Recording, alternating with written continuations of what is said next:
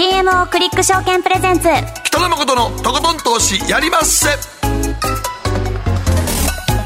どうも皆さんこんばんは。北野誠です。そして進行 MC の大橋ろ子です。そして今週の番組アシスタントは？川村夏樹です。よろしくお願いします。よろしくお願いいたします。そして今日の最初のゲストは？東京財団政策研究所首席研究員加龍さんです。こんばんは。こんばんはよろしくお願いします。今日はもうね党大会終わったんでその辺のことをじっくり聞いて、はい、言うても中国っていうのがいろいろやることは日本にもかなり影響を及ぼしますからね。そうですよ。もう今やね、うん、本当に貿易関係も非常にね非常に密ですからね密ですからね、うん、この後どうなっていくか。はい。はい、はい、今日は。じっくり解説してもらいましょう。よろしくお願いします、はい、そしてマーケットのリアルは？はい今日のマーケットのリアルは日本経済新聞社編集員木村京子さんにご出演いただきますが、はい、次世代自動車がすごいことになっていますよというお話ですね,、うん、ね。ねできるんですかね空飛ぶ車。いやでも結構聞くと近々。いやでもまあ、はい、でも我々普通免許では運転できないでしょうかああそうですね。あれはどうなんですかね。いやいやヘリの免許かなんか。いやヘリの免許だって意味ないや。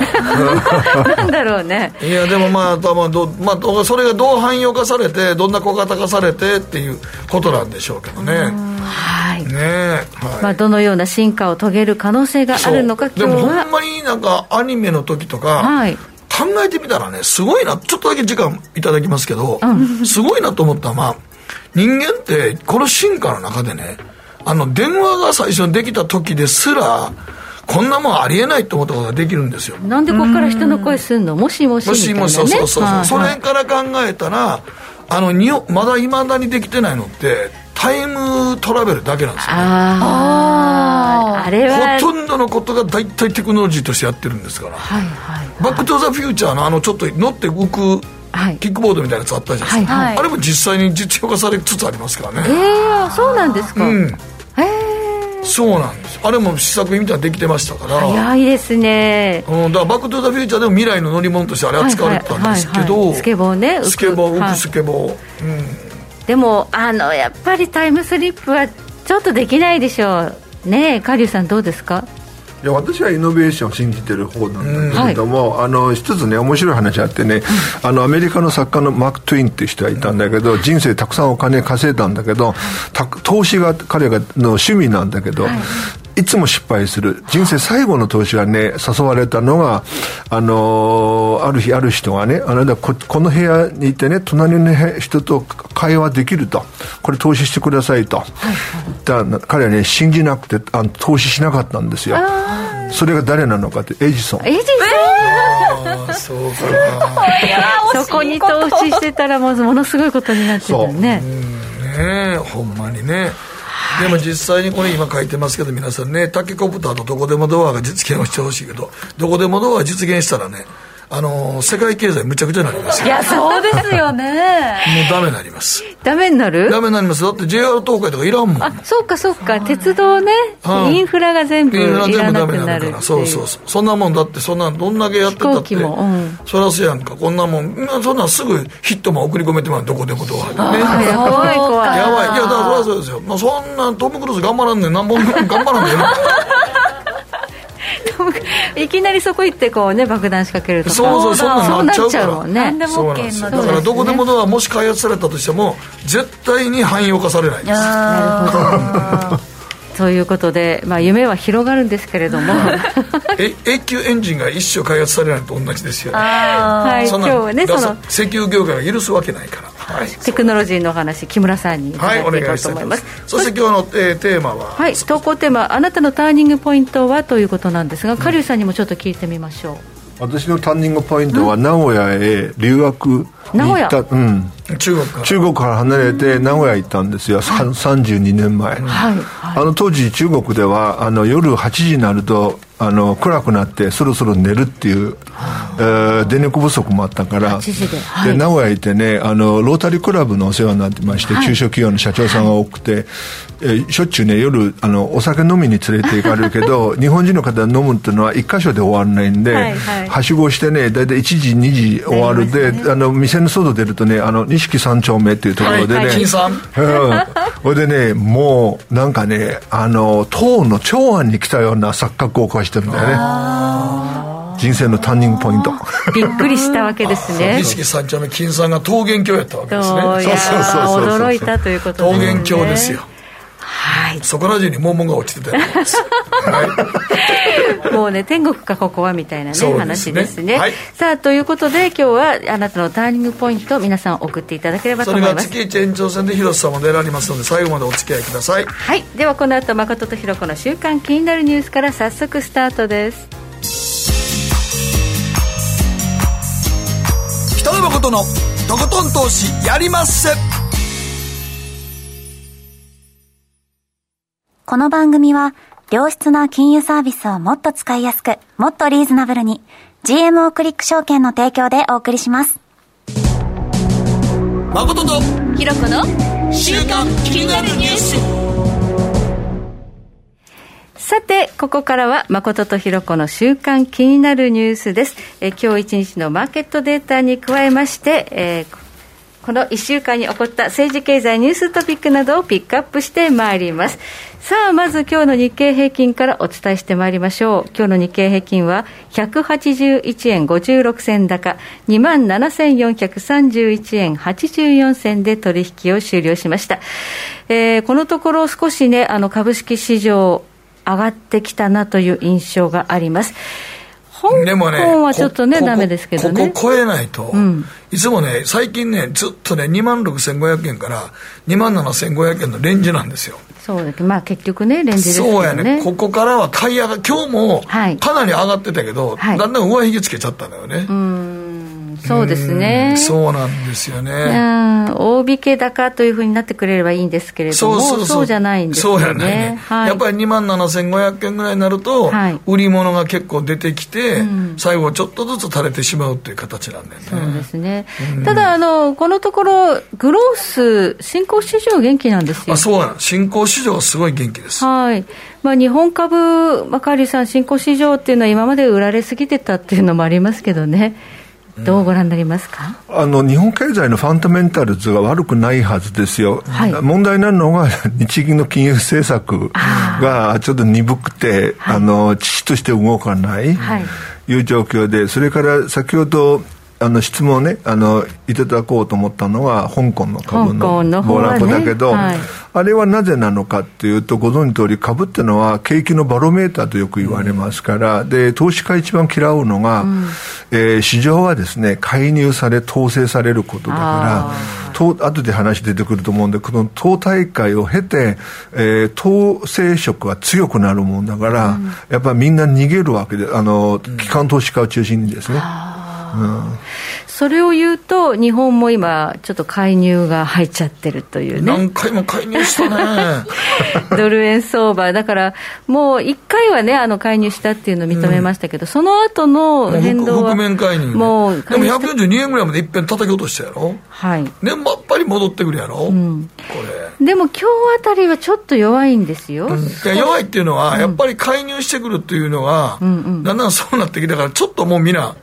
これ以上買い上がるって言っても、買い上がっても落とされるって感じになるんじゃないですか、ね、少しだから手を引いてるんですよね、うん、買おうというような投機家がね。うん。という意味で、まあ、介入すると、まあ、やる人が減る可能性はあるという、うん、あのね、あの為替というのは、はい、あのえー、一過性のなんていうの介入したって持続的な効果が出てこないので、はい、だけどこの話するとねじゃあ、あの、金利ね、上げたらからといって、あの、為替ね、あの、円高に少し触れるかって、そういう議論じゃなくて、すなわち、うん、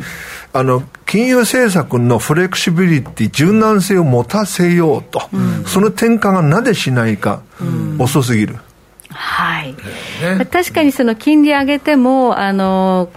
円高にならないかもしれないというのは、韓国が今、金利上げてても、ウォン安なんですよね。ウォン安やね。なんだかんだ今、ちょっとアメリカが強すぎるっていうのは、どうご覧になりますか、ドルが強い。いやいや、あの、アメリカ、あの、だからインフレーションがすごいものだから、でね、でも、日本がね、このまま、あの、金融政策転換しないと、はい、今、あの、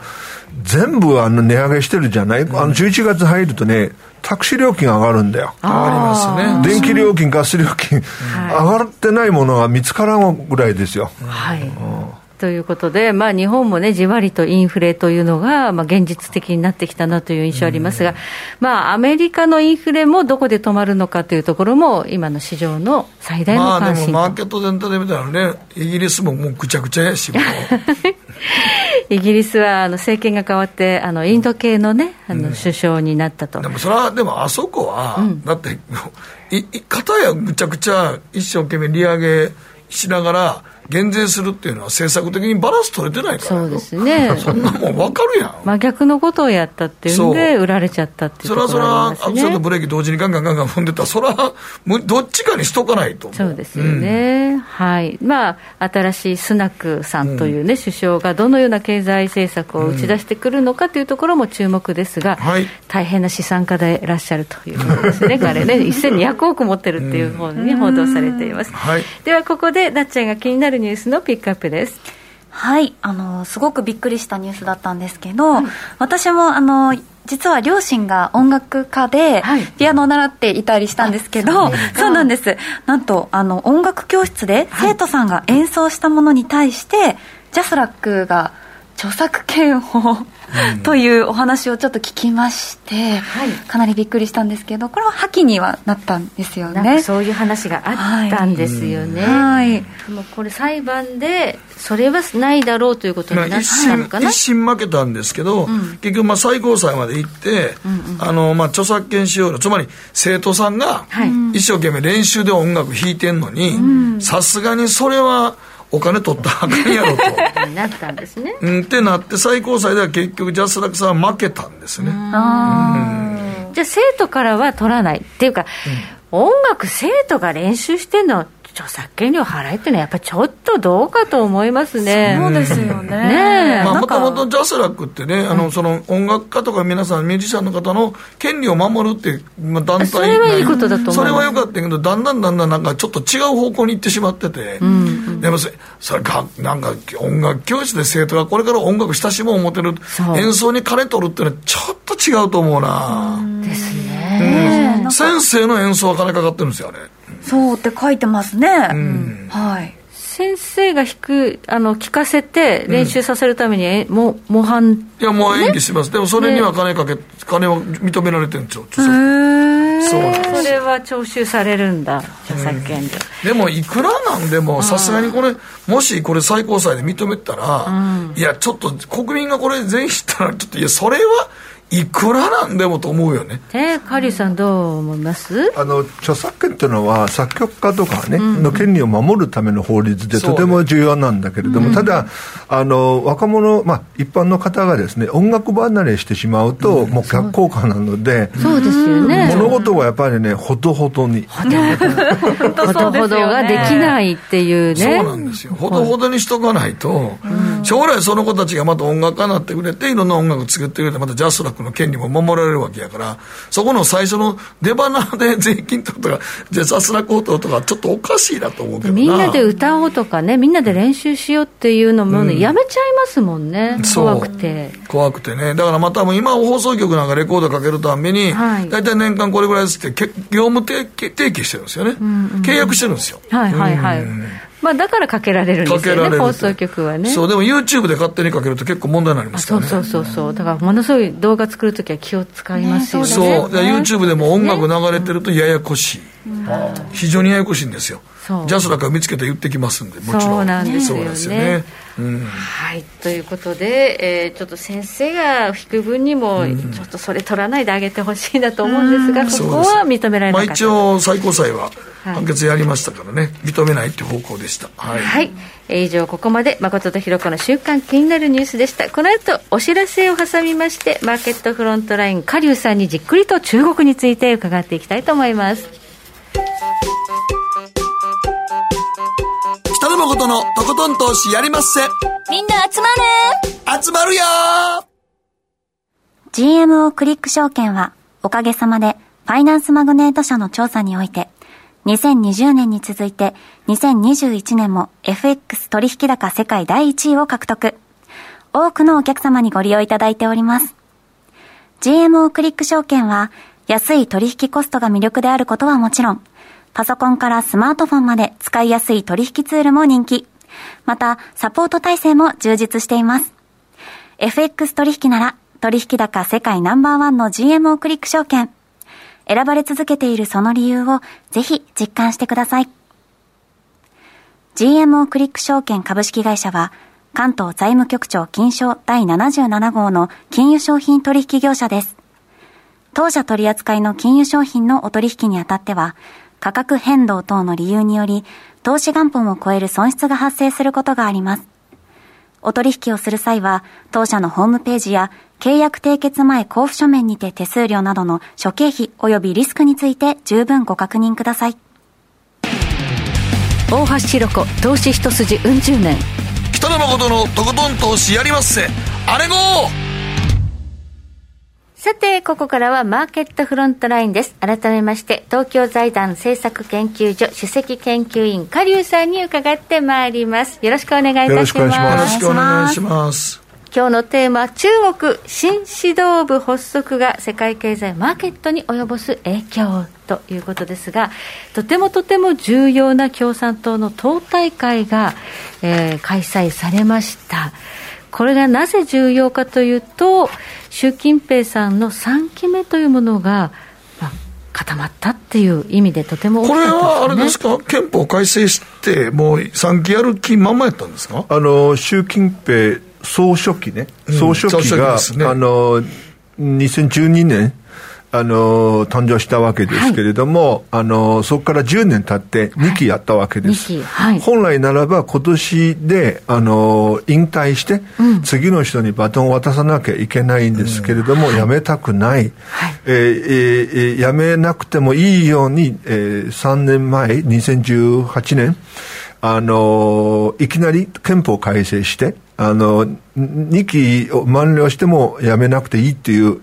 えー、工作をしたわけですけれども、それで、はい、あの、先日、党大会開かれて、えー、予想通り3期目の続投が決まったということなんです。はいまあ、その意味でとても重要だったということなんですが、えー、その中で注目されていたのが、チャイナセブンと呼ばれる、その執行部という、こう、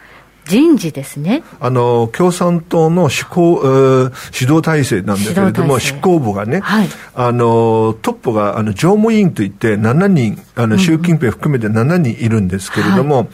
えーと、今までの7人のうちあの4人ぐらいかしらねあの落とされて新たにあの抜擢された人合わせると新しい執行部ができたんですがそれ見るとえー、習近平以外の6人が全部習近平チルドね、習近平一色のあの執行部になったわけです。だからもう習近平さんが何か言うて、いや、ちょっとそれはさすがにという人いなくなってるんですよね。うん、あの要するに、なんかこれお、おかしいじゃないかと思っても、ブレーキかける人がいないので、今のロシアのプーチンと一緒ですよね。よく似ていますね。誰も何も言えないから。はいでは習近平さんの思うがままに中国が動いていく、うん、ということになるわけですね。でも人間がやることだからやる政策は100%正しいとは限らないので切磋琢磨の議論ができないと間違った方向へ崖だろうが何だろうがとことんまで行ってしまうその怖さがですね、はい、あの含まれてますね。うん。これだから週明けね、うん、香港指数いきなり暴落したじゃないですか、うん、あれはやっぱり嫌がったんですか、投資家はみんな。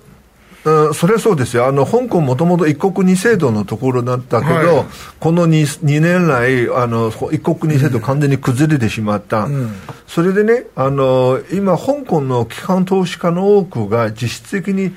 シンガポールにあの移ってるわけです、はいはい、で残ってる人は当然中国株香港株投資しているんですが、うん、彼らがですね毎日疑心暗鬼しながらやるわけだけど、うん、この人事の発表を見た瞬間これダメだわって言って、えー、売ったわけです。あそうですか、うん、じゃあやっぱり資本がもう流出しているということですね。そう。あのキャピタルフライトも進んでるわけだからね、はいこれはその人事もそうですけれども、もう一つ象徴的だったのが、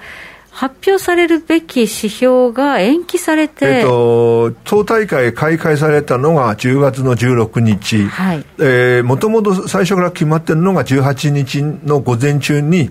えー、第3四半期の経済統計発表すると、はい。えー、その直前になって発表しないと、はい、あの延期すると。でななぜなのか言ってないので、この従来決まったルールがですね、はい、突然、えー、崩れていって、あの、中国国内はね、共産党がコントロールしてるのはいいんだけど、香港はさすがにコントロールできなくて、うん、いろんな意味であの不安定化してますね。まあ、GDP あの、党大会終わってから発表になりましたけれども。で、今週の月曜日の午前中に発表されたんですけれども、うん、出た数字がね、3.9%。うん3.9%実はね、これはクォーターの、あの、要するに四半期の数字なんだけど、年、こっち統計の話恐縮なんだけど、年率に換算すると、16.5%。決して低くないんです。低くないです、ね、じゃあなぜ先送りしたかというと、えー、忖度しすぎたんです。忖度ですか。忖度。うん、はい。習近平さんにに対して、してあの統計局は忖度しすぎたんです。でもね、これね、タブーなんです。絶対やっちゃいけない。はい、でも一回やったから、はい、えー、市場からね、信頼されなくなるんだよね。やっぱりその出るべきものが出ないというと、まあ、それをこう頼りにいろいろ統計分析して投資してる人たちっていうのがいるわけですから、うん、あのそうだけど、要するには市場経済の基本は何かというと、ルールなんです。ルールあなるほど、ね、そのルール簡単に崩れるっていうのは、市場経済成り立たない。うんちょっとよくないですね、そういうルールを無視するというところまで、えー、習近平さんに、まあ忖度するような、だからこの、強権政治になってる。だからこの出てきた3.9が、果たして正しいのかどうかっていうのはみんながちょっとってことにもなりますよね。あの今申し上げたように年率に換算すると16.5%これねちょっとあのいくらなんでもないだろうと、ゼロコロナやってますもんね。それでもねそれでもね、うん嘘の数字でも発表しろっていうのが市場経済の基本だからね。その嘘の数字でも発表しなくなったっていうのは、さらに問題としては深刻かとと思うね。そうですよね。だからまあ多分粉飾したかなんか、まあ鉛筆舐めたかという世界に言われちゃいますもんね。うん、私の口からそういうこと言えないんだけど。僕は代わりに言ってますけど。あの、ちょっとお聞きしたいんですが、はい、一時期言われた中国の不動産バブルの崩壊ですね、これは今現状ではどうなってるんですか？あんまり日本にはなかなかいやいや、崩壊しつつあります。なぜかというと、この GDP の減速が、一般の人の生活と直接リンクしないように思われがちなんですけれども、実は減速していて、結果的に何が問題かというと、日本がインフレーションですよね、困るのが。中国は失業率が高騰している。高騰してるとですね、えー、すでに、ま、マイホーム買った人がね、住宅ローン返せなくなった人がいるんです。それからね、これから買おうと思う人はね、買えない。うん、そうするとね、あの、マンションなどの、えー、マイホームの値段がね、下がるようになったので、そうするとね、今聞いていただいて分かる通り、銀行のバランスシードにね、たくさんの不良債権、ノンパフォーミングローンが生まれてくるわけで、はい、これね、まさに30年前、あの、日本のバブル崩壊の鉄を踏もうとしてるわけです。はいまあ、国内でもそのようなことが起きていて、うん、それで海外からの投資も今、撤退するという機運ができてしまったということになると、経済ガタガタになっちゃうんじゃないのと思うんですが、それでいいんでしょうか、新しい習近平政権っていうのは。よくないんですけれども、うん、だからさっき申し上げた通り、切磋琢磨の議論ができないので、みんなイエスマンだから。本当はだめだってみんな分かってても言えないので。うん、あの、えだから正しい情報、習近平の耳に届かないので。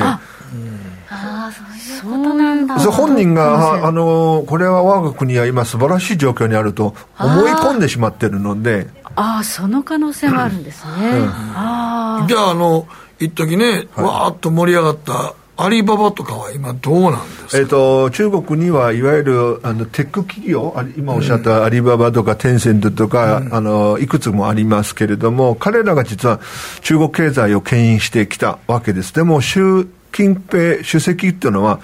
えー、繰り返し言ってるのは国有企業より大きくより強くする政策を国有企業に傾けていこうと。うん、で、逆に民営企業、このテック企業に対して締め付け、あの、あなたたち独占禁止法に触れてるから、罰金を取るぞって言ってやってるわけだから、だからね、経済を牽引している企業がやられて、呼吸企業はね、もともと効率が悪いのに、えー、優遇される。だから、す、べ、てね、私から見ると逆回転してるような感じはします。ね、なんかね、昔に戻ろうとしてませんか？うん、も戻ろうとしていや毛沢東時代のように自分だけこうやってぐっと力握って、で、だからもうあのみんなにほらみんな平等にするよって言ったじゃないですか。一部儲けすぎやとかなん。か言われて締め付けて。そうするとなんか経済もだんだん壊していってるような気するんですけど、だからあの今回の党大会であの一つのターニングポイント過ぎたんですね。大きく U ターンして、うん、今おっしゃるように統制経済に逆戻りし今ししてる感じしますよね、うん、だからこそ減速するわけですそうですね、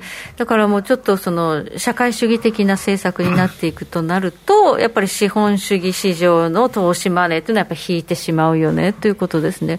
その中国独自の問題だけではなくて、やはりそのアメリカの政府も半導体規制とか、かなり強固に中国に締め付けにかかってます、ね、あのその前にアメリカっていうのは、やっぱり中国に期待してたの、うん、ことがあって、すなわち、あなた豊かになれば民主化しようって。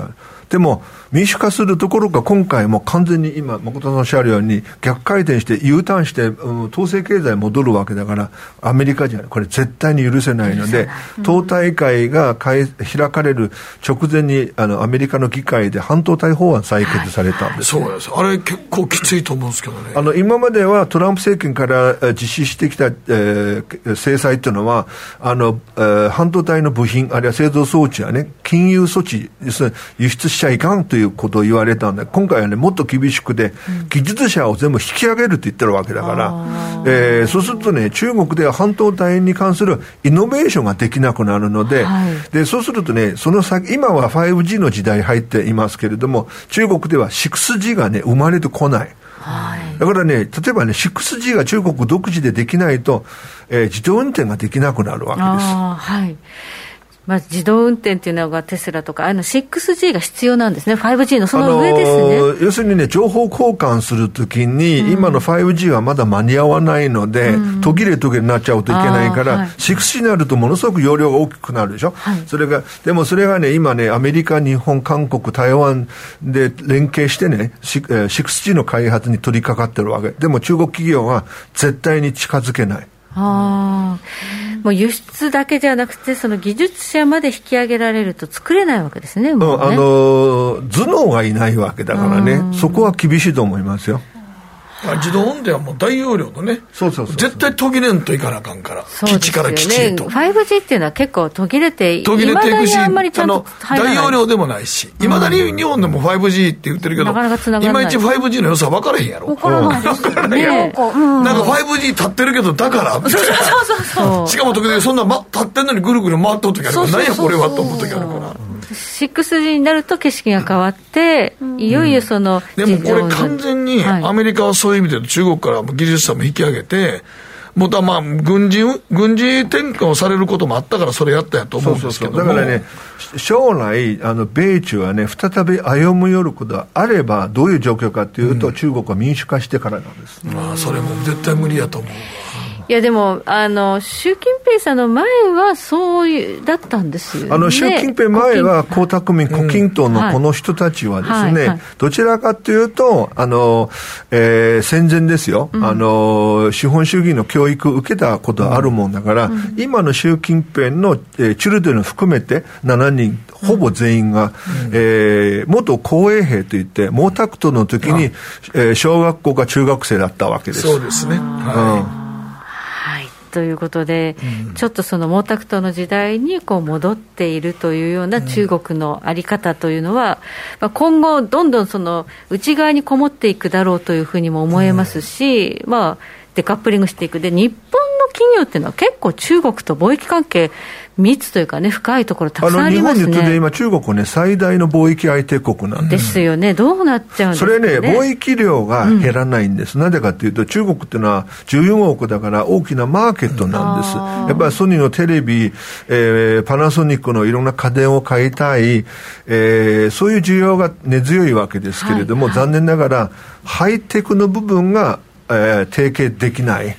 やはりね、アメリカから制裁されるあの日本企業も困るので、うん、えー、そこはね、ちゃんと分けて考える。日本の半導体のいろんな、ね、半導体にまつわる企業は、多分中国にあんまり輸出できないですよね。あんまりじゃない、輸出したら後でやられるので。アメリカに制裁昔のあれですね、日本の東芝がロシアに輸出した時あの、ここもね、ここ、あの事件があって、あれと同じやな。はい、そうです。うん、ということが起きるので、そこはもうあの半導体一言言っても、要するにね、低レベルの半導体はこれ、どんどんやっていいんです。例えば、あの、変な話、あの、なんていうか、トイレのそのウォシュレット。あれは、あの、輸出したって構わないので、別にあの武器になるわけないんでね。インバウンドの時はもうやったらうちのホテル、みんな便座買ってたわ。便座と炊飯器がセット炊飯器とね、あの、だからああいうのがどんどんで、あの、輸出できるんだけど、でもね、いわゆる軍事転用できる半導体については全くできないし、それからもう一つね、半導体製造装置、はいはい、これはね、絶対に中国に売らない。日本はね、まあ、売れないでしょ、ね、売れない、売れないですね。日本のもの多いですよ、ね、あの経済安全保障の枠組みの中でこれ禁止されてます。はいそうなんよね、うん、ほんで最後にちょっとお聞きしたかったんですが、はい、台湾海峡のこと、台湾のこと言ってましたよね、はい、軍事的なことも、あれ、どこまで本気なんですか？えっと、あれですね、あの、二つのポイントがあって、一つが台湾の独立を絶対に認めない、独立宣言したら叩くぞっていうのは、うん、でも台湾がね、独立多分宣言しない。しませんよね。で、今回言ってるのがもう一つのポイントが、外国の勢力、アメリカなんだけど、外国の勢力はですね、介入してくると叩くと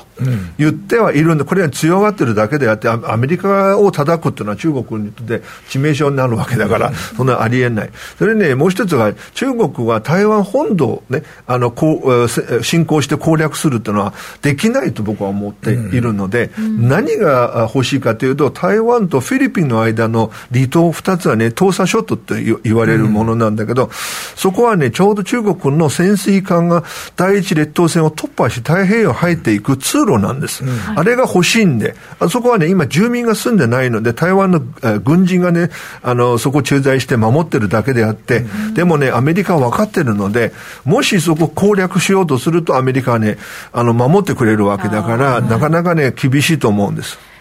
じゃああの、意外と近いじゃないかっていうふうに言う指摘する向きもあるんですが、そんない。やあのリスク管理という意味では、はい、あの攻めてこないだろうじゃなくて、攻めてくるだろうという準備はするよ、はい、でも、えー、冷静に分析すれば、今の中国の軍事力、力で、えー、見たときには、えー、進行はできない。でもなんか僕ちょっとあの辺ちょっときな臭いからなんかあるかもしれんなと思いますけどね。ああの残りはあの指導者のですね気まぐれかどうかの部分なんです。あと偶発的なこと、ね、偶発的なことなんですね、だって合理性で考えたときに、プーチンがね、ウクライナに侵攻するのは愚かだと思うんですよ、すね、ありえない、はい、でもやっちゃったわけで、はい、なかなかあ勝てないんだけど、あれで似たような結末になると思いますよ、はい、絶対ないとは言い切れないということね。そうそれはそうですよねはい、ということで、まあ、このあたり含めまして、まあ、日本の有事ということにもね、つながりかねないわけで、今回の党大会というのは非常に大きなターニングポイントであったと。これからの日本政府の中国戦略、日本の政治家の統治能力は問われると思います。そうですね。はい、ありがとうございます。ここまで加龍さんに解説をいただきました。どうもありがとうございました。ありがとうございました。誠のとことん投資やりまっせ。みんな集まれ。行かしていただきます。すると川上からどんぶらこどんぶらこ。どんぶらこって何？桃が流れてくる音だよ。じゃあかぼちゃは？こ天ぷらこ天ぷらこかな？鳥は？唐揚げこ唐揚げこ。パパおやすみ。置いてかないで。頑張るあなたを応援します。GMO クリック証券。エミさん。どうしたの？僕最近考えてしまうんです。毎晩月を見上げるたびに僕の将来はどうなってしまうんだろうって同時に思うんです。この虚しい気持ちに寄り添ってくれる女性がいたら好きですってよくない？シンプルにわかりやすく GMO クリック証券。君は周りが見えてない！また怒られちゃったよ。あ部長の前歯にノリ大学生のノリはもう通用したいぞ。はい。ノリをどうにかしないとまずいですよね。部長歯にノリついてますよ。もっと楽しくもっと自由に GMO クリック証券。誠のとことん投資やりまっせ。もう寝る暇ないわ。なのに肌ツヤツヤ。ツヤツヤ。ツヤツヤ。マーケットのリアルということで今日は日本経済新聞社編集員の木村京子さんにスタジオにお越しいただいております、はい、今日のテーマははい、はい、自動車産業の進化と脱却2つのベクトルということなんですが、自動車というと、もうね、あのこれまで日本の、ね、根幹のね、うん、産業で、はい、えー、ガソリン車、ディーゼル車っていうのは強かったんですけど、うんはい、EV になってからやっぱちょっと変わってきまして。そうですね、はい、まあ、逆にあの今まで自動車を作ってきたあの企業だけではなくて、いろいろ新しいジャンルの業種も入ってきたり逆に言うと今まで作ってた企業も他とコラボレーションしながら新しいものをしていかなきゃいけないっていうちょっと進化してるというところで、まあ、今日はですね、はい、まあ、どちらかというとフィンテック今までねフィナンシャルのテクノロジーだったんですけど、まあ、テクノロジーの部分であとこのメタバースのような仮想空間を言ってましたけど、うん、現実の空間の中で移動するというような話をしたいと思ってます。うんはい。ということで車がもう車というよりエンタメの世界に入っていくかもしれないという、うん、例えば、はい、空を飛ぶかもしれない。そうなんです。前でもなんか、ね、なんかまだニュースで見た時は大阪のば、はい、万博で2025年。なんかこれをなんか実用化して動かしたいと言ってましたよね、はい、いやもうね2025年大阪万博大阪・関西万博の政府としてはもう目玉なんですけど、はい、でこの技術をもう日本初でリードしていきたいということが、非常に私も実はちょうど取材を国交省やあの経産省としてまして、うん、並々ならぬ意気込みを感じています。でちょうどですね11月の高6の時にもですね、はい、大阪ので花園ラグビー場でですね、はい、あの大阪万博に向けての、まあ、機運を高める展示会というのがありまして、うん、空飛と車なんかの市場っていうのもあるというような情報もあります。これがねちょっと僕もさっき言ったけど、はい、ヘリコプターとかドローンと何がどう違うんですか、うん、まさしくもう good point でですね。 good point。空飛ぶ車って大きく言うと2つタイプがありまして、うん、進化系ヘリコプターって言い方と、うん、もう一つ有人ドローンという形ですね。であの北野さんがおっしゃっていただいたヘリコプターっていうのは実は VTOL 要するに vertical takeoff and landing、えー、垂直離陸垂直離陸離着陸機離着陸機ですね、それに E がつくエレクトリックがつくので電動というところで、うんえー、電気、えっと、空飛ぶ自動車、車というふうになります。あと、ドローンについても、ドローンはもう自分であの陸上で操作して、えー、今回ねあの、ウクライナなんかの兵器に使われてしまってるんですけれども、うん、友人、自分が実際乗っていけるドローンというような役割、この2つの大きな開発の軸があるというふうに思っていただければと思います。日本ではどの企業がこれを実現できるんでしょう、うん、そうですね、まずは大橋さんがさっきおっしゃったように、やっぱり自動車と大手、しかも日本を代表する企業というと、まあ、トヨタ自動車あるんですけれども、トヨタ自動車もすでにですね、アメリカのスタートアップ企業に出資していまして、出資してましたね。そうなんです、2020年から。はい。で、この会社がですね、まあ、アメリカの企業ではあるんですが、まあ、アメリカ、逆に言うと、もう非常にこの空飛ぶ車についての開発が進んでいまして、もうすでにですね、今年の8月の時点で700をあの超える試験運転をいろいろしている機体があるというところなんですが、えー、そのまあ、そそういう開発がアメリカ進んでいる中、はい、まあ、トヨタが出資している、うん、あの企業がジョビーアビエーションっていうんですが、うん、今回日本で初めて国交省に対してですね、うん、これから商用要するに実用化に向けて、はい、商用的にみんなに売り出すために向けての型式証明というものを取得したいというふうに申請したというのが最近ニュースでありました。ジョビーアビエーションという新興企業にトヨタが出資している、はい、トヨタ出資してるんですよ、もう先をちょっと見てそうそう自分たちで開発するよりももう先に進んでいるところにお金渡して、はい、一緒に作っていこう。共同開発ですね。しかもこのトヨタのこのジョビーと一緒にやってる車というのがちょうど先ほど北野さんおっしゃったように2025年の大阪・関西万博に向けて何かしら実用化にしていこうというような動きとを法律にしてるというところです。これが多分日本の1号になるのかなというね。そうですね、ちょっと進んでるところですね、メーカーの技術も応用しながらというところです。はい、で2025年には万博でそうです。見れるかもしれない乗れるかな？そうなんですよ。自動車で関西国際空港から大阪駅まで普通1時間かかるところ、はい、まあ、この空飛ぶ車この今トヨタと一緒に開発しているところだと15分以内で移動できるという、えー、ただただどこに降りてどこにどうすんのよと思って そうなんです。その狭いからね。じゃ関空はええよ、うん、関空はええけど梅田って大阪駅の？梅田ってあんなあんな人の多いとここんなんどっから降りてくんだよ、まあ、そうですね。ビルの上の、まあ、ヘリいやいやだからヘリポートやっぱりヘリポートやと思うとかねそういうところを寄せてヘリちゃうんかいって言われるから、ね、一般のところへ絶対降りてこれないよまあそうです、スペースの問題。スペースの問題でかいし。そうですね。まあ多分ヘリポートやと思いますけど、多分それをやる、関空からそれを、梅田のとこの中之島あたりのヘリポートのあるビル結構よ良さあるので、できんことはないと思いますけどね。そうですね。これからだから街開発するときには、それと車の離着地離着あのその出発点というかですね、うん、どこに止まるかということを意識しながら、街開発こう開発していくのも手かもしれない、ね、そうなっていくかもしれないということですね、うん、今さ、あの京都の、はい、結構山の上で、すんごいあのホテルいっぱいできてるんだよ。で全く下から見えへんねん高級ホテルですね。そう、超高級ホテルが。ビップが泊まる。一泊20万ぐらいのホテル。あらまあ、で、俺が、その山の上にあんねんけど、山の上にあんねんけど、関空からヘリで来るんだよ。ええー、そこのあの敷地が広いからそこにヘリポートで。おっしゃると実はこのあのトヨタに出資しているこのジョビーにはあのアナも全日空もあの一緒に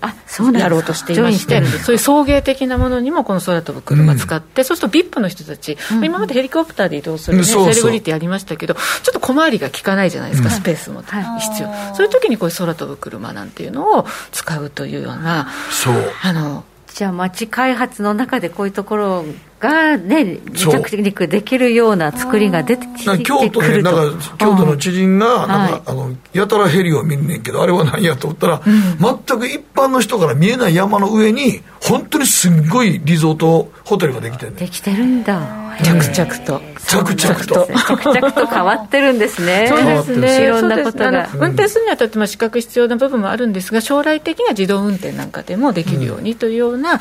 技術がどんどん今多分そうやと。イノベーションですね、まあ、しばらく富裕層専用ですよね、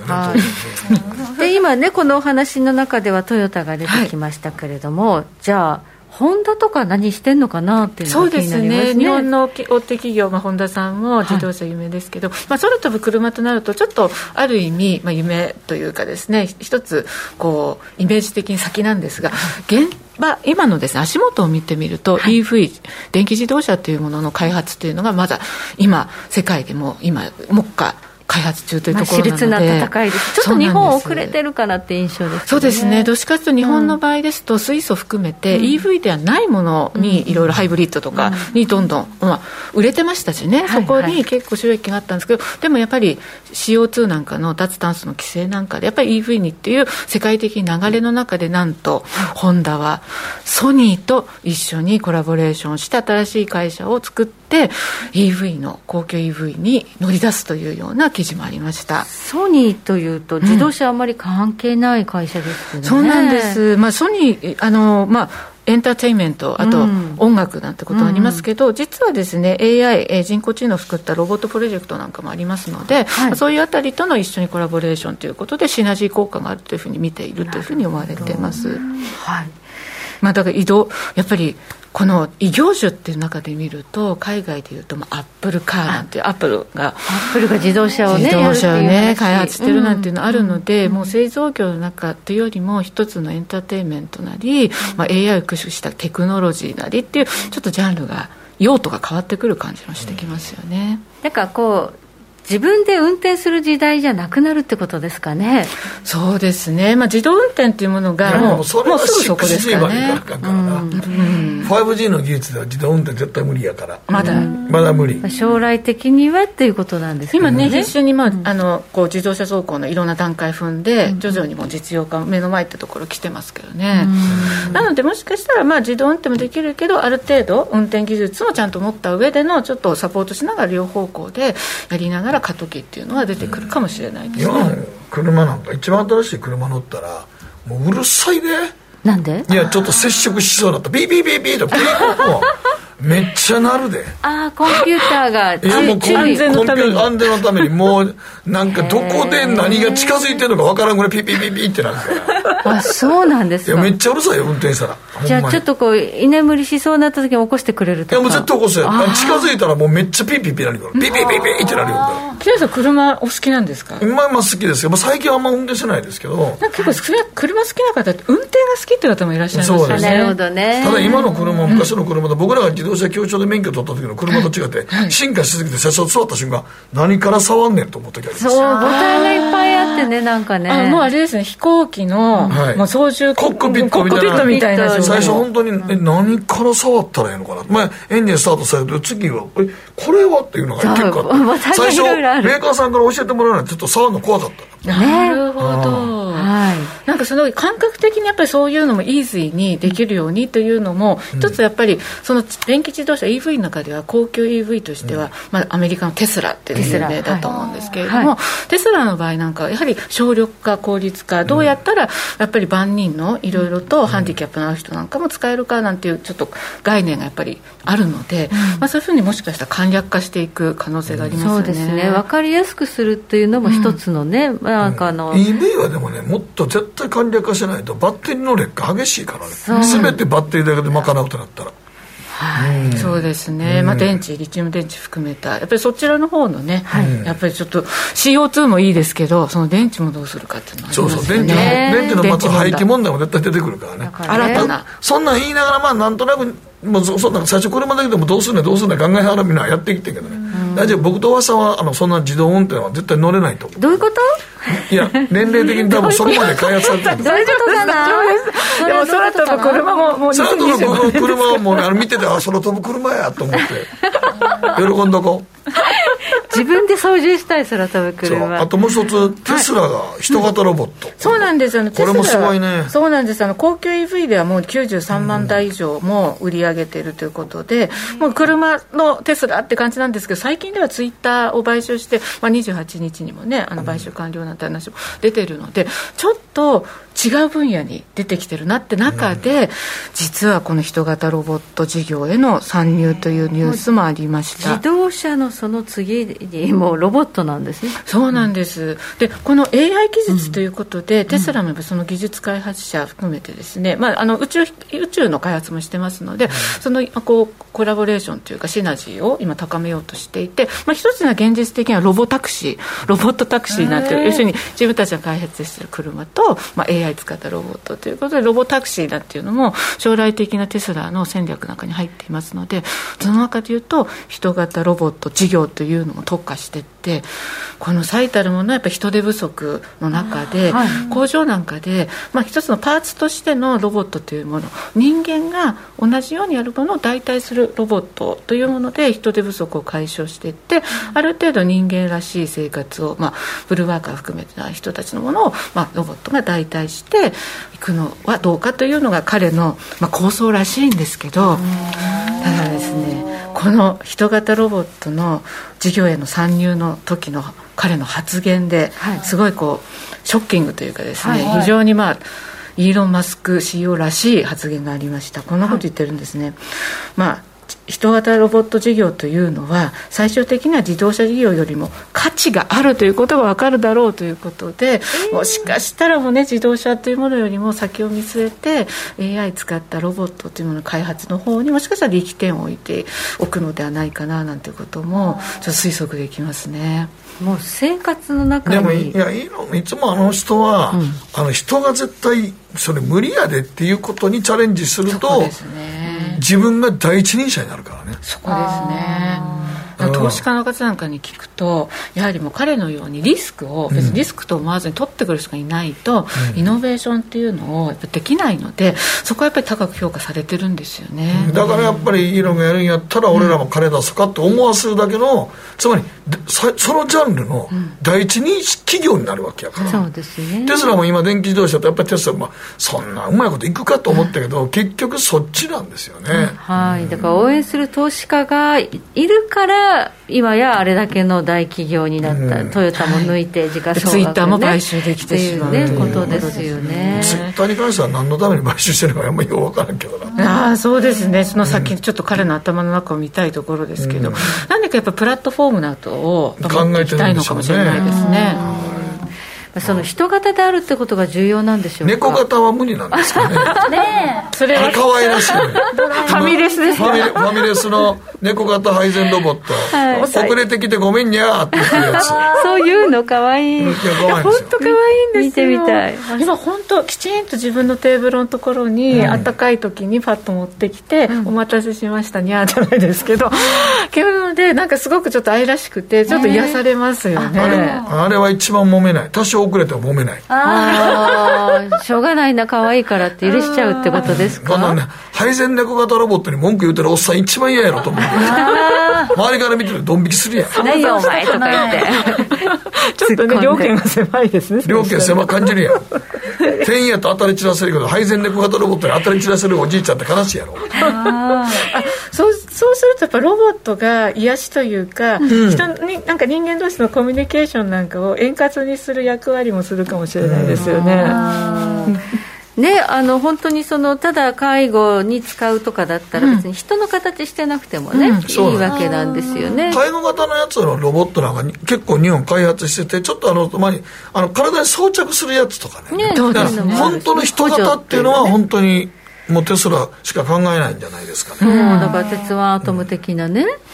うん、そうなんですよ。ちょうど私もね小さい時に見てましたけど、はい、生きてるうちにああいう現実世界になるのかというのが、うん、まあまだ北野さんも大橋さん見れますから。大丈夫ですと思います私も一緒に見たいと思います。ということでそう考えるとまだテスラの株って買えんのかなと思ったりするけどね。そうですね。次から次へと新しいそのね、うん、テクノロジーに挑戦するというところで、うん、テスラっていうのはもう自動車じゃなくなってるっていう頭の中でねもしかしたら、だからほんまに空飛ぶ自動車の金持ち用かも最初知れんけど、うん、なんかの形でそうなっていくんやろね。汎用化されていくんでしょもっと。もうそれを見据えて実はまあ政府なんかの取材してますと、うん、あの私がちょうど取材した時の多摩美術大学の美大,、美大生と一緒に空飛ぶ自動車を、うん、やっぱりそういうなんでしょうこうごっついものではなく、うん、皆さんが親しみあって、はい、あとやっぱりハンディキャップのある人とか、そういう方も自由に今後使えるようだ、あの汎用化して使えるようになる時に親しみやすいデザインはどういうものかなんてことも今研究している段階なんですですよね、じゃあ空飛ぶ猫とかねなっていくのかな。空飛ぶ猫は嫌と思う。いやなんで空飛ぶ猫でと親しみやすくて。猫の形をした空飛ぶ車車それは分からないでもいいよ。それもラッピングの車と一緒やろ。発想が、はい、でも美大生なら考えそうな感じですね。猫型の、そう空飛ぶ車でかわいいにゃーみたいななんかね。ほんまに今書き込みになんで猫にこだわんねんって言ってますけど、まあ、乗りたいにゃーファミレスの配線ロボットからちょっと今日はねもうすぐもうすぐジブリの森で猫バス走りますんでよろしくお願いします。あそういうことですよ。乗りたい何がそういうことやね人に乗っかんの。人に乗っかるいやいやお後がよろしいはい、えー、ここまで木村京子さんに教えていただきました。どうもありがとうございました。ありがとうございました。北野誠のとことん投資やりまっせ。みんな集まる。集まるよねえ先生好きって10回言って。それ10回クイズでしょ。いいから。じゃあ好き好き好き好き好き好き好き好き好き好き僕も先生好き。え？もう。思わず笑みがこぼれる。株式 FX は GMO クリック証券いらっしゃい。ご注文どうぞ。うんと大盛りラーメンにトッピングでチャーシューコーンメンマ海苔それに味玉白髪ネギで。ああバターとワカメも。全部のせい一丁。シンプルにわかりやすく。株式 FX は GMO クリック証券。占いましたぞ、あなたの未来。え、どんな？あなたは努力次第で大きな成功を収めます。ただし、野菜中心の食事と早寝早起き、適度な運動をして健康に注意なんだよ、母ちゃんのセリフと一緒じゃん。未来は自分で切り開く。株式 FX は GMO クリック証券。さてここからは皆さんからいただいた投稿を紹介していきます。今日のテーマあなたのターニングポイント。はいキリンアットマーク神戸投資勉強会さ。んデビュー遅かった際株を始めたことで会社員やってるだけでは絶対に知り合うことのなかった投資仲間たちと人脈ができています。投資やってなかった頃に比べ楽しみがめちゃくちゃ増えたと思いますね。ってことですね。いろんな人とつながれるようになった、はい、問題はなかなかお金が増えていかない。またまたまた。そこのターニングポイントもねまたあるかもしれない、そうですね。はい。ではなっちゃん。はい、えー、中堅さん。私のターニングポイントは2009年に2月に2009年の2月にハローワークで介護福祉士の職業訓練生募集の張り紙を見た時でした、うんうん、その後訓練校に2年通い、老人ホームで就職して現在に至ります、うん、当時はリーマンショックのおかげで訓練校の入校試験もかなり人が多かったことを思い出します。だそうです、張り紙を見たとうん、いうことなんですね、そういうふとしたところで人生変わることありますよね、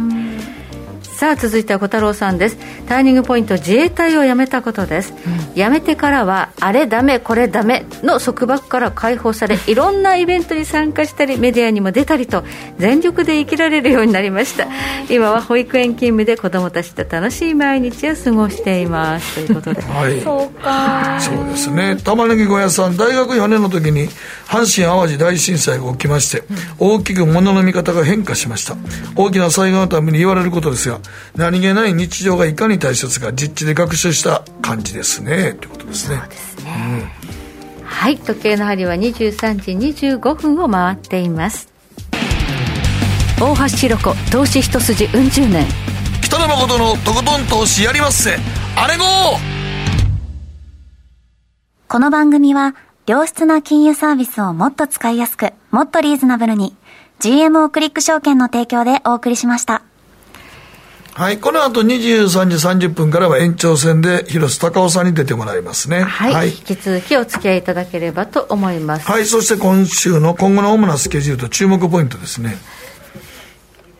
今、アメリカのマーケットは145ドル高ということで、うん、高く始まっています。うん、えナスダック総合指数の方は152ポイント安ということで、うん、こちらはちょっと弱いんですね。うん、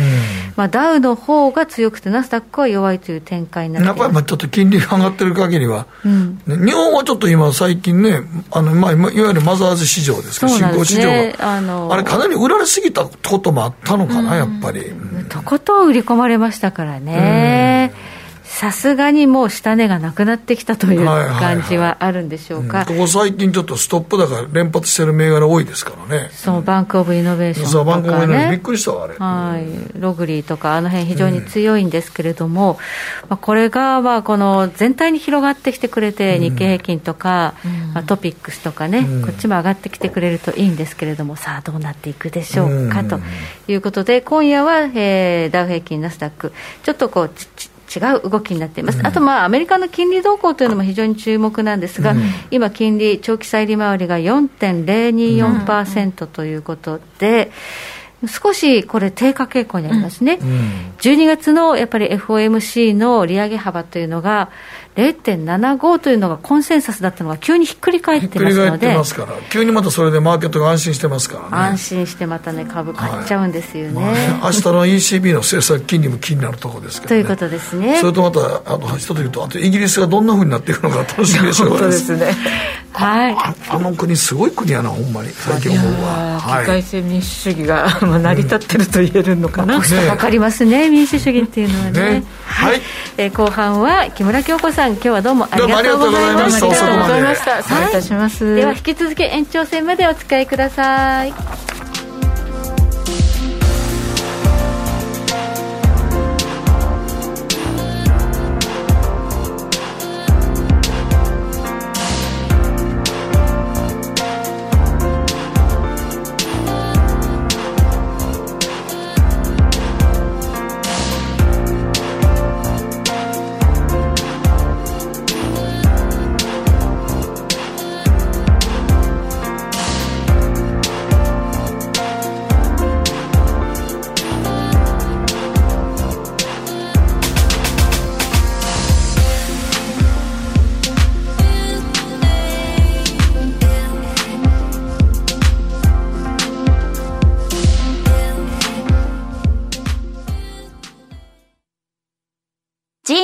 リック証券プレゼンツ。北野誠のとことん投資やりまっせ。月一延長戦。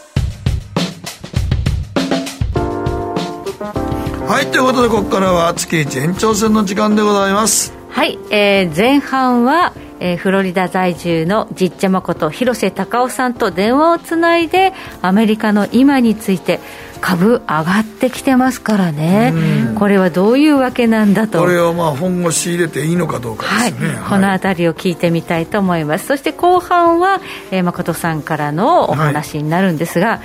まあちょっとね、えー、この増税の音。始まる前にも私と誠さんでエキサイトしちゃってごめんなさいって感じだったんですけど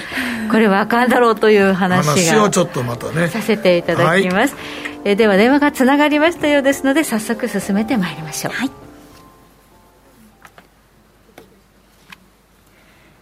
この番組は良質な金融サービスをもっと使いやすくもっとリーズナブルに GMO クリック証券の提供でお送りします。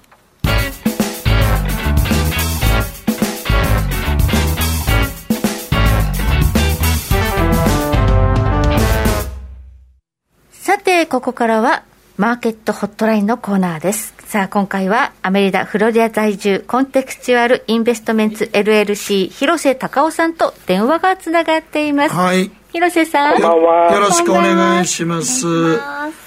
ろしくお願いします。はい。広さん、あの、先月、もうぼちぼち買いやって言ってはりましたけども、実際上がってきましたね。はい。はい、そうですね。えっと、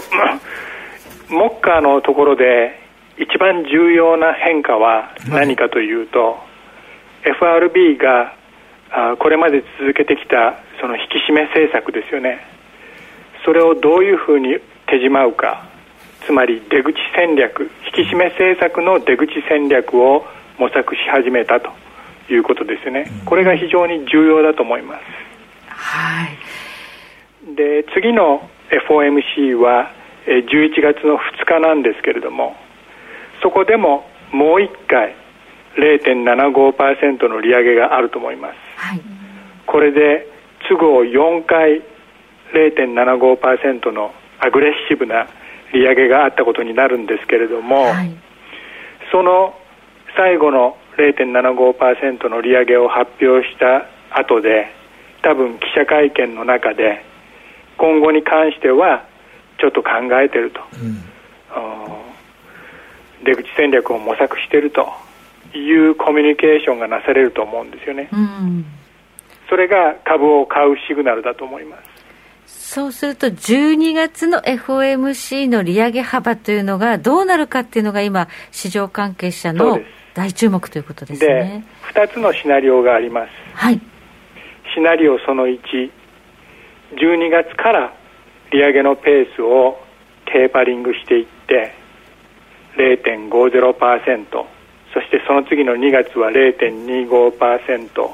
というふうに減額していくやり方が一つ。はい。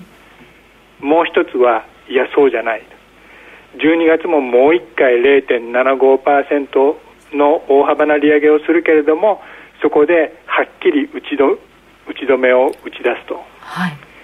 いうアプローチもあると思うんですよね。0.75の可能性もどちらも、はい、あのそれぞれに一理あるやり方だと思うんですよね、はい、それと過去のその利上げサイクルの終了のケースを見たときに、はい、最後にドカーンと大きな利上げ利上げを発表しておいてパタッとやめるというケースも実はあったんですよ、だからどっちが起こってもおかしくないということですよね、はい、で大事なことはいずれにせよその最終的な FF レートの着地点は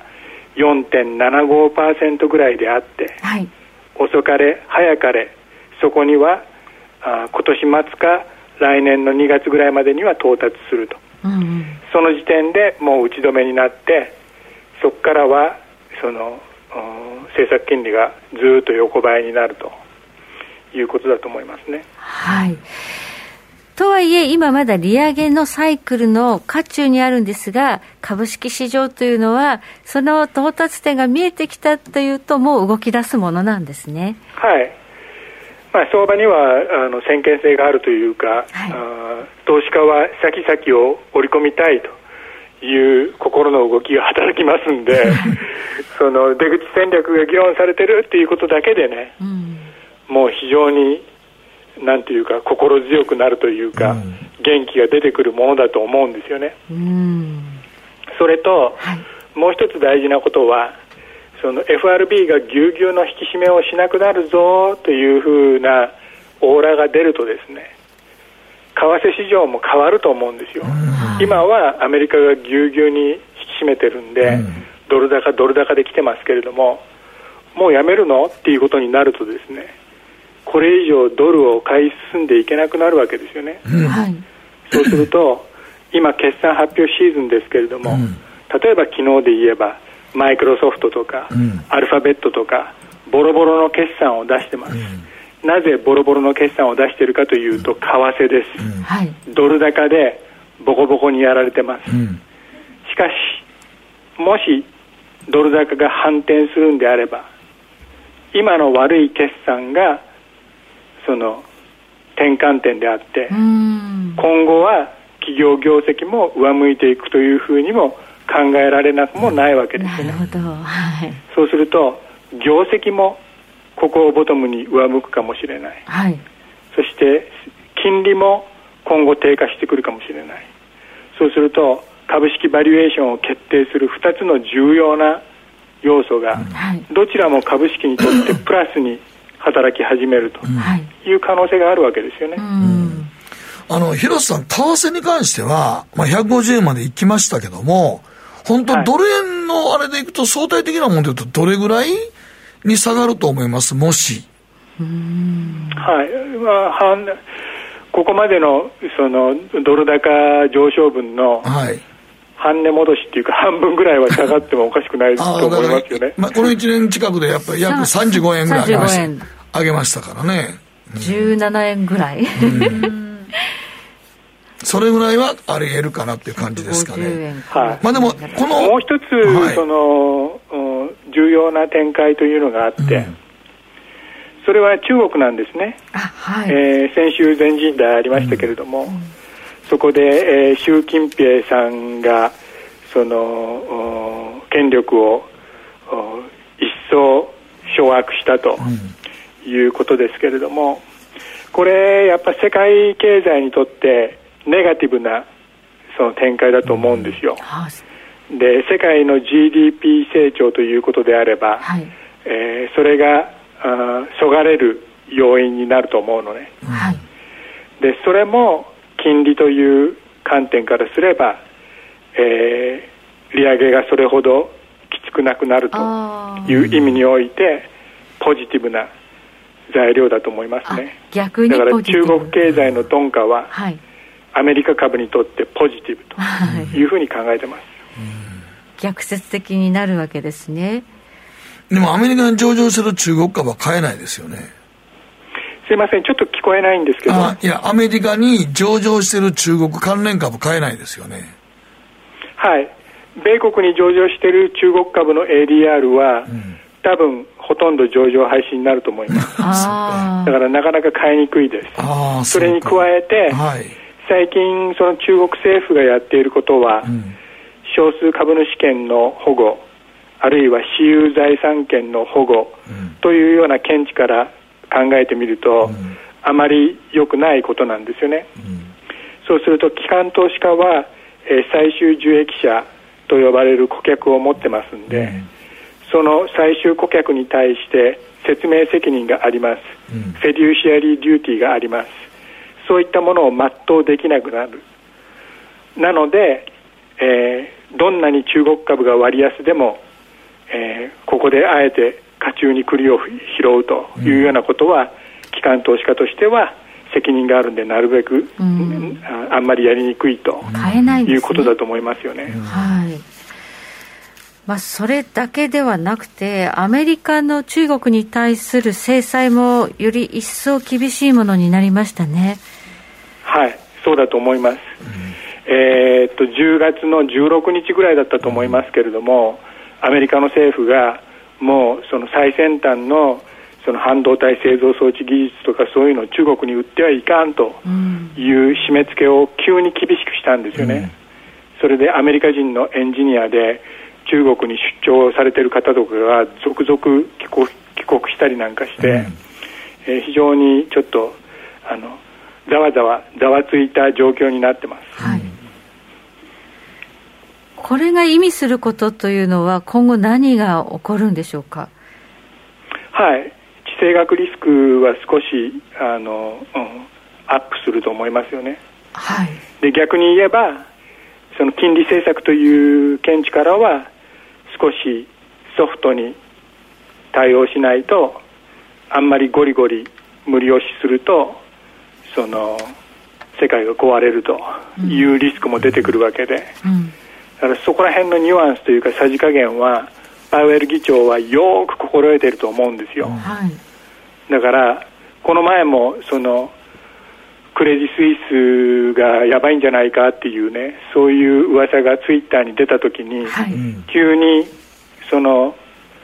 FRB の態度が軟化したことがありましたけれども、うん、あれと同じような感じで、はい、ソフトな対応をすると思いますよ。要するに、あの、利上げの、こう、引き締めというのを少し、こう、停止するなり、細める、もう利上げは本当に最終、最終、最終局面に来てますんで、はい、次のことを考えてください。はい、緩和に転じたことを考えてください。はい、それが今、投資家がやるべきことです。そうすると、もう、あの、ここ、今がもうボトム圏であって、ここからはもう、あの、また、買いのサイクルに入ってくる、まあ、一進一退する、今年は年末にかけて株は高いです、うん、来年も高いです、来年来年も高いです、だから今はどうやって安く株を仕込むかっていうことだけにフォーカスすべきだと思います、はい、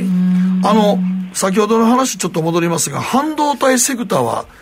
かなり厳しいですよね、はい、そうなると。半導体はちょっと買いにくいです、なぜかというと去年までアメリカはアメリカで、中国は中国でそれぞれにその重複するその過剰な設備投資をやってましたんで、うん、そのキャパシティが余ってるということですよね。需要は芳しくないです、うん、それに加えて、えー、中国の側が特にそうなんですけれどもウゴのタケノコのような、うん、その設備投資ブームがあったんで、その中でどさくさに紛れてその水増し請求するとかそういういろいろな不正とかそういうのがたくさん出ました。で今それを粛清している途中なんですよね。だからその中国向けにその売上高がものすごく伸びたその半導体製造装置メーカーとかは今年から来年にかけて、えー、売上高が激減するリスクがあると思います。だから半導体はちょっとあの難しいですよね、うん、じゃああの先月ぼちぼち買うんだったら VTI の丸ごと買うやつがいいっておっしゃってますけどそれの方がいいんですかね、はい、それがいい戦略だと思います、うん、なぜかというと昨日のマイクロソフトやアルファベットの決算に見られるごとく、足元は有料企業ほどそして海外売上比率が高い企業ほど為替で決算ボロボロになる傾向がありますんで、はい、個別のストックピッキングがすごく難しい状況になってるんですね、はい、だからその今は VTI でお茶を濁して各銘柄の決算発表を待って、そして決算きっちり出してきた企業の株を素直に買うと、うん、そういう戦略にしたいと僕は思ってます。はい。わ、かりました。えここまで広瀬隆夫さんにお話伺いました。広瀬さんどうもありがとうございました。した失礼します。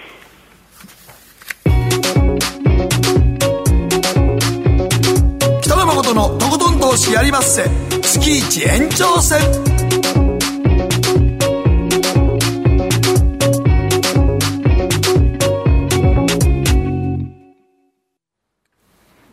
GMO クリック証券の CFD では、日本225や米国30など、世界各国の主要な株価指数、原油や金などの商品、レバレッジ ETF、リート ETF、外国株など、世界中の金融資産を買いからも売りからも手数料無料で手軽に取引することができます。今まで気になっていた世界中のあの指数、あの銘柄、あの商品に投資ができます。パソコンからスマートフォンまで高性能なトレードツールも魅力。CFD も GMO クリック証券。GMO クリック証券株式会社は、関東財務局長金賞第77号の金融商品取引業者です。当社取扱いの金融商品のお取引にあたっては、価格変動等の理由により、投資元本を超える損失が発生することがあります。お取引をする際は、当社のホームページや契約締結前交付書面にて手数料などの諸経費及びリスクについて十分ご確認ください。北野誠のとことん投資やりまっせ月一延長戦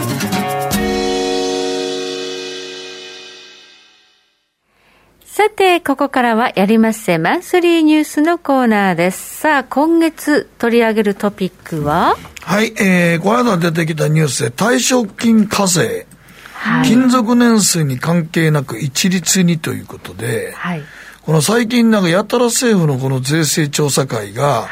開かれた中で、退職金にかかる税金の控除額について勤続年数で差を設けず一律にすべきだという意見が出たんですね。今、現在の課税制度では勤続20年超えると1年ごとに控除額増える仕組みなんですが、これはしかし終身雇用制度を前提としたもので、転職をためらう要因にもなりかねない。という考えなんですが、転職をためらう要因にもなりかねないからって、そこいじりかけるんかという話なんですけどね。はい。ねえ。だからこれね、その今、書き込みにもあって、いでことが積み立て NISA にもかかりますよ。そう、だから、岸田総理が言うてる新しい資本主義の、はい、いつもなんか言うてる割に投資に行きましょう、貯蓄より投資ですよって言うてる割には、はい、投資あったら投資あった分に関しては、それはそれでちゃんと税金取りますよって言うてるんですよ。だから、結局、あの、結局、あんたらど、どう思ってんのって話なんですよね。うん。だから増税までセットで言ってるんですよね。そうなんですよ。っていうことになっちゃうよね。ほんで今回もなんか今日も新聞でたら防衛費財源は所得税、法人税を含めて検討するというんですね。今だからね、そのいろんな有事が迫ってるということで、うん、防衛費拡大というのは、まあこれアメリカともね、あの約束したことでもあるんですが、財源は国債発行すればいいんじゃないかと私は思うんですが。前、麻生さん言ってましたやん。うん、すりゃいいんだよ、すりゃ。そうそうね。日本の国債はだって諸外国に持ってもうてるわけでもないねんから。はい、売りかけられることもないねんから。はい。うん、ところが、えー、税調は所得税、法人税、法人税って言われると、企業がまた萎縮してしまいますね。そうなんですよね。だから、ここでまた、所得税、法人税って消費税、も消費税はまあ社会保障のための財源やって言ってますけども、まあ、この人たちの考えてることって今、この話知るかなと思うんですけどね。うん過去2年、えー、コロナ禍ですね、うん、20年度、21年度、うん、日本の税収は過去最高を更新し続けてそうなんですよ。まあ、それまでバブの時でも50兆ぐらいが60兆、70兆近くなったわけですから、はい、それも消費税のおかげなんですよね。消費税をやっぱり2018年に上げちゃってるというところがあって、うん、まあ、そのせいというのもあるんですが、このわれわれがすごくこうコロナ禍で苦しんでる時に、政府にそれだけのまあ税がいってるということは、これどうなんだと、本当はもっとのアメリカまでやりすぎるとね、インフレで困っちゃうんですけど、アメリカはやっぱどちらかというと、財政をいっぱい出して、えー、皆さんに配ったんですよね。日本は税金ってそんなに取られてたんだとだからだから今ね、ただでさえ、うん、今、社会保障のことの問題があって、うん、サラリーマンからこあの結構社会保障取ってるわけですよ。なんかだいぶ、いや、上がってますよ。上がってるんですね。あの、介護保険料とか。介護保険みんな上がってますよ。上がってるんですってね。そうなんですよ。だから。手取り、だからサラリーマンの方々が保険料で、うん、もうとりあえず、あの、年金の仕組みも、この間いじりかけるって言ってたじゃないですか。はい、あと5年払ってもらうみたいな感じでしたけどね。そうやね。はい、だそれを言って、あと5年ぐらい延長するとか、今ほんで、今ややこしい改革は、厚生、厚生年金が、国民年金と厚生年金になって、厚生年金になってるサラリーマンの方々から、この国民年金払って人は少ないから、こっちから取ろうかっていう話が出てるんですよ。そんな話ありますね。そうなんですよ。これも、はい、まあ、確かにこれから、あのね、段階の世代というより70代が、一気にもっとやめ、働くのやめていきますから、もう厚生年金立ち行かんようになってるんで、でも実はこれ、もう30年ぐらい前から言われてることだよね。そうですよね。なんで何もしてこなかったのってちょっと思いますけどね。ね。だから、だから公務員だけね、こあの、年金3階建てぐらいしてるけど、じゃあ、あんたらだけやんか、それと思うし。で、これを話するときに、とりあえず、国会議員の歳費減らすとかの話も絶対出てこないやんか。出てこないですね、そうね。そうやね。だから、ずっと税金取ることだけ考えてんねん。今、これほど国民が傷んでて、みんなすんごい困ってんのに、2年ぐらい消費税やめますとかの次元、次元でやったらええのにと思うの、本当に。本当にあの日本がなかなかインフレにならないっていうのは、うん、あのデフレマインドが染みついてる、財布の紐が緩まないっていうのは、やっぱりその生活苦しいっていうのもあるんですね、うん、あと増税されてきたっていう意識もあるので、うん、でまたここで増税するかもしれないというニュース、連日のように入ってくると、使わないですよ。使わないです賃金も上げないですよ。そうなんです、ね、せっかく日銀がね、金融緩和やってるのに、緩和とタッグ組んで、これ、政府と日銀のアコードっていうんですけど、うん、それで一緒にこう財政支出を適度にやることでインフレになるわけですね、うん、こっちで増税したら、アクセルとブレーキ、ちょっとこう逆になってるわけですから、増税すると、やっぱりインフレが腰折れしてしまって。ダメなんですよね。そうなんですよね。だから、もう本当にそういう意味で言うと、サラリーマンの方が一番大変やし、またインボイスで個人事業主からも絶対消費税取りますから。インボイスもね。これも、もう締め付けいきますから。いや、だから、本当にまあ、段階の世代のことも考えて、その、ね、政府の負担も大きいのはわかるんですけども、制度設計のこともあって、それらも含めて、じゃあどうやって見直して、今、とりあえず一度、サラリーマンの方の給料増える政策を、はい、絶対取らないと、はい、ほら、国民疲弊していくだけですよ。そうなんですよね。何や言うてポイント上げたらええ思いやがって。さあ、クーポンとかね、ポイント配るとか。うん、そうや。だから、その税で取って配るみたいなのが仕事だと思ってるみたいですけど。なんかクーポンとか、ポイントとか、旅ポイントとか出しときゃお前ら、それでええねやろっていう感じやん。でも本当の一番大事なのは、今消費税減らした方が全国民喜ぶぞ。一部の旅行くやつじゃなくて。そうですね。うん。本当にありがたいですね。そうです。消費税なくなると。そうや助かります。そうそう。電気代2000円引きとか細かいことに抜かしやがって。そうなんですよ。本当に細々細々何かそれで国民にありがたがれと言ってんねんな、こいつだと思って、いつも思うね。一番本丸やれへんからね。そう。減税が一番効くんですよ。そうなんですよ。はい。はい、で、うん、まあ、例えばまあ、期間限定の減税でもいいんですけど、まあ、その間に消費しようということになりますからね。うん、そうそうなんですよ。はい、うん。だからそれで、いや、2年間で日本って、ちゃんと国民ってそんなもん一度前上げたものを下げたら、国民が次上げること許さんやろって言うねんけど、2年間ですとか言ったら、うん、ここの国民、おとなしいからね。おとなしい。だって増税だってなんだかんだ、あんまり反対されずに、するっとやられちゃってるやられちゃってるやんけ。うん、そうなんですよね。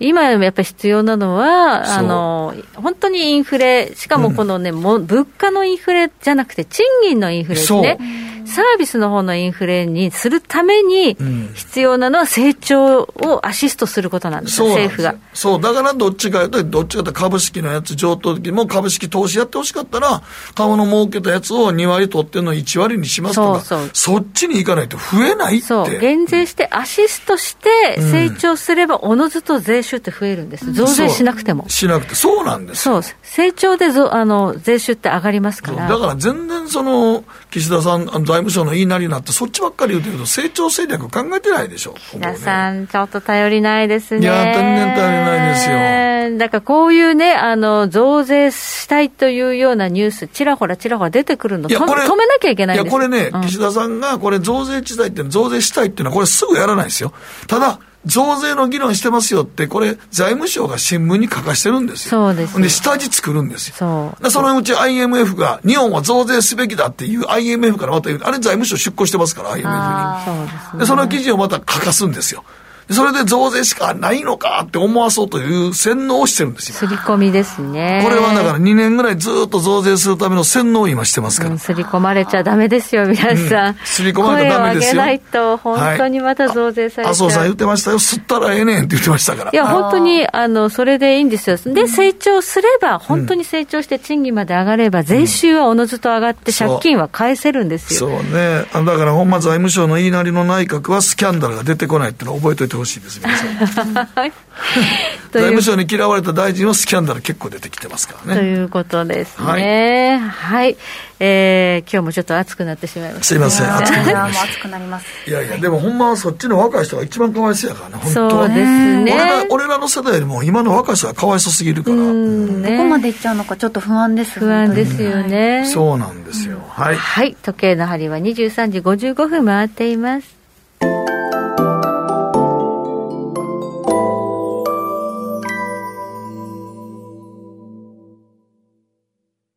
さて、そろそろお別れの時間が近づいてきました。この番組は、良質な金融サービスをもっと使いやすく、もっとリーズナブルに、GMO クリック証券の提供でお送りしました。はい。はい。さあ、マーケットも上がってくれれば、それで皆さんもね、あの、潤ってくる。まあでも今日、広瀬さん言ってましたけど、うん、まあ一番ひどい時はもう過ぎたんやと思うんですけども、うん、ただまあ一気には上がらないと思いますよ。すね、かなり振り落としが絶対何回も来るはずやから。うん、だって最近ニューヨークのボラティティ大きすぎる大きいですね。朝起きたら違うな、みたいなことありますからね。そうそうね800ドル上がる、500ドルぐらい下げて800ドル上がるとかね。そうですね。うん、まあ、あと日本株市場にお金が流れてくるためには、まあ、イデコとかニーサの枠の拡大というだけじゃなくて、はい、まあ、このあたりもちょっとこう、成長戦略というのをもっと明確にしないと。ただ、日本は一時期のあの、アメリカみたいに双子の赤字になりそうですからね。うん。まあ、それは本当にあの、安全保障上のエネルギー需給を高めればいいんですよね、うん、そうなんです、ね、そうすれば円安も止まるんですけどね、うん、だから、いや、だからほんまに僕はいつも言ってるように原発とか地熱とか含めて、エネルギー需給を真剣に議論して、どうすれば新しいイノベーションを起こせるか考えたらいいんですよ、それ議論するのも嫌がる人もいるけど、議論しないとだめなんですよ、原子力の再稼働っていうのは、やっぱり逃げないでやった方がいいと思いますね、本当に思いますね。はい、はい、という、まあ、このあたりね、ちょっとこう現政権に不満がこうふつふつとたまってきているよういやだからあの岸田さんなんか人の話聞く聞く言うたはんねんけど今ほとんどの国民がめっちゃ困ってること知ってはんのかなと思うけどな、うん、そこなんやけどね、ね、やっぱこういうね、はい、増税のニュースやっぱ止めて、うん、そうじゃないんだっていうふうにやるのが政治なんですけどね、そうなんですけどね。はい、はい、でマーケットちょっと見ておきましょうか。えー、ドル円相場、今、146円58銭というところまで、ドルが下がってきています、うん、広瀬さん効果ちゃう。みんなが今、聞きながら大量に売りに行ったんちゃう。そうですね、ちょっとドル円下がってきました、ね、ではちょっと FRB が方向変えたら135円ぐらいまでって話してましたけどね、そうですね、半値ぐらいまでいく可能性があるよ、ということですからね。はい、はい、ということで、えー、今日も長時間お付き合いいただきました、そろそろお別れの時間と。ということで、はい、あっという間ですね。あっという間でした。初めての延長戦ありがとうございましたいやありがとうございました。相変わらず緊張しました。いやいや 緊張は大事よ。はい、はい、ということで、えー、皆さんご覧いただきありがとうございました。また来週おやすみなさい